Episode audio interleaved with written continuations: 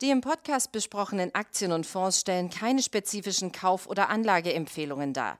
Die Moderatoren oder der Verlag haften nicht für etwaige Verluste, die aufgrund der Umsetzung der Gedanken oder Ideen entstehen. Herzlich willkommen zu einer weiteren Ausgabe von Money Train, dem Börsenpodcast von der Aktionär. Und wir sprechen heute mit meiner lieben Kollegin äh, Sabrina Kessler in New York. Sabrina, wie ist die Lage bei euch? Hallo Martin. Ja, die Lage ist super. Der Schnee ist endlich weg von den Straßen, der Frühling kommt und äh, ja, auch mit Corona haben wir ja so langsam äh, ein Ende in Sicht, hoffen wir zumindest. Von daher, meine Laune ist gut. Ich hoffe, deine auch. ja, also, du hast es gerade angesprochen, äh, Corona nähert sich langsam dem Ende, ist natürlich noch nicht so weit. In Deutschland äh, sind wir noch im Lockdown, der wird auch wohl noch äh, verlängert werden bis Ende März mit einigen Lockerungen versehen. In den USA haben wir momentan ähm, folgende Situation. Es ist gut mit dem Impf mit der Impf, ja, mit dem Impfmarathon muss man ja sagen, äh, losgegangen. Jeder vierte Amerikaner hat zumindest seine erste Impfdosis erhalten, heißt es. Was bedeutet das jetzt für den Alltag? Mhm. Also in New York sind wir tatsächlich ein bisschen hinterher. Hier ist es ungefähr, ich glaube, jeder achte New Yorker, der, ja, der seine erste Impfung jetzt schon bekommen hat. Grundsätzlich aber haben wir ähm, ja doch so ein bisschen mehr Luft zum Atmen hier, zumindest im Vergleich äh, zu Deutschland. Wir haben hier schon seit Monaten Öffnungsperspektiven, die einfach im Raum stehen und äh, vor allen Dingen ist ja vieles auch einfach schon offen. Ne? Also Museen sind zum Beispiel seit August schon offen. Wir können auch in Restaurants essen gehen und jetzt so schrittweise geht es auch bei den Schulen immer weiter nach vorne. Wir haben inzwischen ein Viertel aller Schüler hier in New York, die wieder in ihre Schulklassen gehen können. Ähm, jetzt hier am Freitag machen zum Beispiel dann auch die Kinos auf. Wir haben äh, die großen Hochzeitslocation, die jetzt hier im März wieder durchstarten. Also in den letzten Wochen durfte man schon bis zu 50 seiner Angehörigen und Freunde mitnehmen auf die eigene Hochzeit. Jetzt ab März sind es 150 Leute. Ähm, auch die großen Arenen haben schon wieder offen, ne? Barclays Center, Madison Square Garden. Ich glaube, das Yankee Stadium, äh, Stadium, Stadium, schwieriges Wort, noch nicht. Äh, ähm, aber insgesamt, ja, es geht nach oben. Ich, ich freue mich ähm, und generell, ja, New York hält sich gut an die Regeln. Also wir haben hier von Anfang an die Masken auf und ich habe das Gefühl, ähm, es ist echt Ende, nee, Licht am Ende des Tunnels, so rum heißt das, genau. Licht am Ende des Tunnels. Du hast vor einigen Wochen für uns einen Beitrag geschrieben im Aktionär, da hattest du Bildmaterial auch gleichzeitig mitgesendet da sah es nicht nach Licht am Ende des Tunnels aus. Da waren die ähm, Fensterfronten der, der äh, Läden, waren viele vernagelt und es sah aus, als wenn jetzt ähm, ja demnächst eine Pleitewelle über das Land schwappen würde oder zumindest dann natürlich auch über New York schwappen würde. Äh, was ist daraus geworden? Haben diese Läden mittlerweile wieder aufgemacht oder äh, verzeichnet ihr momentan wirklich das, was uns dann ja auch droht, dass viele aus diesem Lockdown äh, aus der Pandemie nicht mehr rauskommen. Hm, also ja, die Pleiten, die sind durchaus da. Wir haben 40 Prozent mehr äh, Insolvenzen als äh, im Vergleich zum Vorjahr und das sieht man natürlich. Ne? Also die großen Läden, Victoria's Secret, Neiman Marcus, dieser, diese Nobel-Kaufhauskette, die haben alle dicht und die machen auch nicht mehr auf. Und trotzdem sehen wir zumindest auch an den kleineren Stadtteilen, ich zum Beispiel wohne in Brooklyn, also nicht direkt in Manhattan, sondern auf der anderen Seite des Flusses, da sehen wir ganz, ganz viele kleine Restaurants und Bars, die öffnen tatsächlich. Also ähm, gerade jetzt hier in, in meinem Viertel haben hier in den letzten drei, vier Wochen, ich glaube, fünf verschiedene neue Cafés aufgemacht. Also die Hoffnung ist da, das Geld anscheinend auch. Irgendwo muss es ja herkommen. Und ähm, das gibt tatsächlich wirklich Hoffnung. Also gerade wenn man jetzt hier am Wochenende auch mal rausgeht, ne, das Wetter ist schön, ähm, nimmt man sich einen Kaffee mit und irgendwie ja, also es ist nicht so bedrückt und beengt wie in Deutschland. Das ist ähm, durchaus etwas, ähm, was mich hoffen lässt, dass es in den kommenden Wochen wieder aufwärts geht. Okay, dafür haben wir momentan das bessere Wetter. Aber du hast gerade gesagt, äh, es geht natürlich auch um Geld. Ähm, es sind ja verschiedene Hilfsmaßnahmen auch der amerikanischen Regierung dann irgendwann angekündigt oder auch umgesetzt worden. Habt ihr jetzt alle eure Schecks erhalten? Und äh, wenn und wenn ja, was macht ihr mit dem Geld? Tja, da gibt es natürlich ganz unterschiedliche Strategien, was man mit dem Geld anfängt. Also ich sag mal so, der Großteil der Amerikaner, der nutzt das tatsächlich für seine Kreditkartenschulden. Ähm, da ist einfach einiges äh, aufgelaufen, wie du ja weißt. Die Amerikaner, die lieben es, Geld auszugeben. Und äh, klar, wenn sich das Geld natürlich stapelt, dann sind solche Konjunkturschecks natürlich gern gesehen, um einfach mal so ein bisschen die Schulden abzubauen. Ähm, andere, ja, sparen es einfach. Die nächsten nehmen das für die Rechnungen, ähm, gerade hier auch in New York. Ich meine, die Renten, die Renten, wollte ich schon sagen. Die Mieten. Die Mieten sind immens. Also ich zahle für meine Wohnung hier 4000 Dollar im Monat. Ne? Das muss man erst mal verdienen. Und wenn man mein, seinen Job natürlich irgendwie los ist, gerade hier in New York, ist jeder achte äh, New Yorker ist immer noch äh, ohne Job. Ne? Ähm, das wird natürlich schwierig am Ende des Tages. Also von daher, klar, Stimuluschecks sind gern gesehen, unter anderem natürlich auch für die Aktienmärkte. Ne? Da ist ja auch einiges reingeflossen. Ja, aber du wohnst wahrscheinlich nicht einfach nur für 4000 Dollar, da kannst du dir ja ein mittelgroßes Schloss irgendwie leisten. Ähm, was denkst du, wie das aussieht mit der Mietsituation? Du hast es gerade angesprochen, die Leute brauchen viel Geld, um ihre Mieten zu bezahlen. Ähm, was heißt das für die Vermieter? Wir haben ja schon im Vorfeld irgendwann auch mal äh, gesagt, da wird es viele Vermieter, gerade die größeren Vermieter geben, die dann in echte Bedrohungslagen kommen können. Absolut, absolut. Das sehen wir ähm, total, wobei wir ja ähm, gerade so im letzten Jahr auch einfach die Räumungsklagen hatten, die angehalten wurden. Also du konntest deine äh, Mieter quasi nicht einfach rausschmeißen. Das wird sich in den nächsten Monaten wieder ändern. Das heißt, du kannst dann auch ganz schnell wieder deine äh, Wohnung los sein, wenn du eben nicht die Miete zahlst.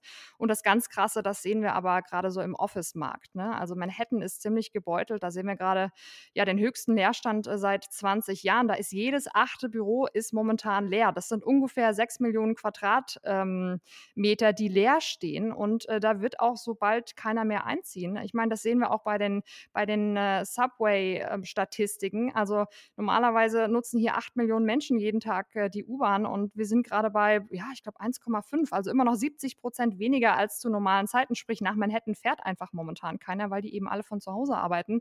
Und das heißt gerade für den, für den Office, für den Büromarkt in äh, Manhattan natürlich echt gehende Lehre. Und ähm, das drückt ziemlich klar auf die Kosten natürlich, vor allen Dingen von den großen Investmentgesellschaften, die hier auch ähm, größere Offices angemietet haben. Aber es gibt natürlich auch Gewinner, zum Beispiel WeWork konnte hier in den oder könnte in den kommenden Monaten groß rauskommen, denn zumindest ja ähm, die, die kleineren Büros äh, oder die kleineren, ja, ähm, kleineren Arbeitgeber, die wollen natürlich schon vielleicht irgendwann mal wieder ihre ihre Mannschaft versammeln und sich dann wieder zusammensetzen in ein Büro. Und wer sich halt das Große nicht mehr leisten kann, der nimmt halt eben das Kleine. Und von daher sehen wir vielleicht zumindest bei WeWork in den kommenden Monaten wieder etwas Hoffnung abgesehen von, von solchen Spezialsituationen insgesamt, wir haben ja tatsächlich an der Wall Street momentan ähm, sowas ähnliches wie Euphorie, also gestern jedenfalls Euphorie gesehen. Also es war ja zeitweise so dieses Fear of Missing Out, dass die Leute gesehen haben, okay, es geht wieder nach oben und wir wollen dabei sein.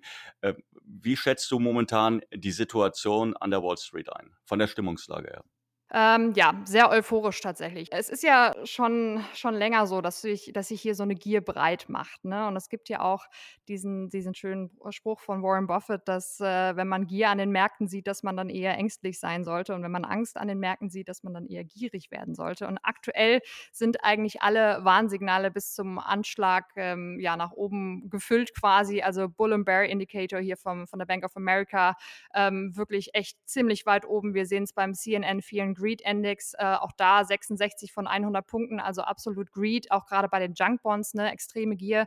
Ähm, die Volatilität ist natürlich auch ein Faktor, der hier einfach mitspielt. Wir haben es in den vergangenen Tagen gesehen, es geht hoch und runter und dann wieder hoch. Also das macht sich durchaus bemerkbar, gerade jetzt, wo die Anleiherenditen natürlich äh, steigen und die Inflationssorgen zunehmen.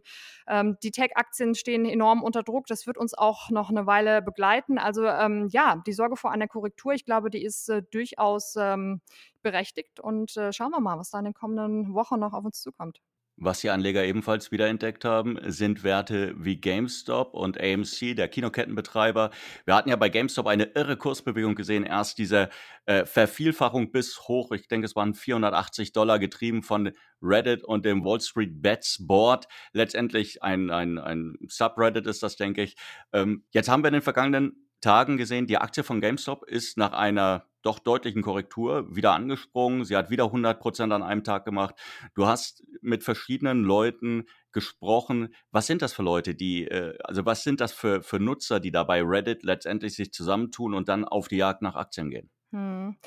Ja, so auf den ersten Blick wirkt das wie eine ziemlich homogene Gruppe. Also ich würde mal sagen, überwiegend männlich, alle so zwischen 20 und 45 Jahren, auf jeden Fall Lust auf Aktien und Geldanlage. Ähm, und trotzdem sind viele davon relativ unterschiedlich, zumindest was, was die Motive dahinter angeht. Also wir haben auf der einen Seite natürlich die Rachesüchtigen, wie ich sie jetzt einfach mal nenne, also die, die es ja den Shortsellern heimzahlen wollten, gerade so Ende Januar, also den großen Wall Street-Jungs, weil die natürlich, ähm, ja, ich sag mal jetzt hier Finanzkrise und so, ne, die wurden gerettet, während der kleine Mann hier in Amerika echt ja gar nichts geschenkt bekommt und sich jetzt eben daran rächen will, dass äh, die Großen hier mit ihren kruden Methoden immer sich irgendwie durchwurschteln können. Also das, das war ein großes Thema. Dann haben wir natürlich die Zocker dabei, äh, ganz klar, also die, die einfach ja schnell Geld machen wollen. Gerade jetzt beim Thema Penny Stocks, da sehen wir ja echt also enorme Zuflüsse. Ne? Zwei ähm, Milliarden, nein, zwei Billionen Dollar, glaube ich, sogar hier im, im Februar. Das ist doppelt so viel wie noch im Dezember.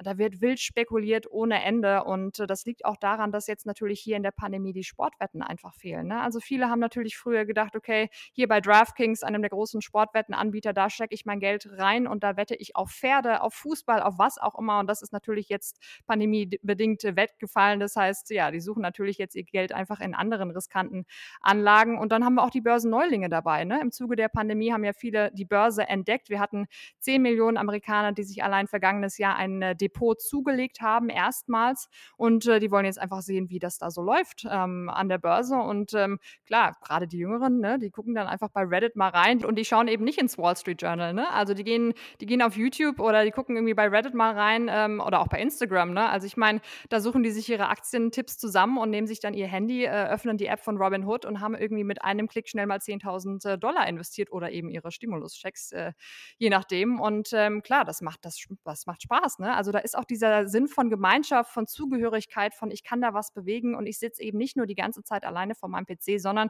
ich habe da am anderen, äh, am anderen Ende auch Leute, die genauso ticken wie ich im Zweifel und äh, wir können da irgendwie alle zusammen so ein bisschen Spaß haben. Jetzt hattest du ein Interview geführt mit äh, Peter Tuchmann, einem der Händler, ein langjähriger Händler an der Wall Street, relativ bekanntes Gesicht, hat so ein bisschen die Frisur von Albert Einstein.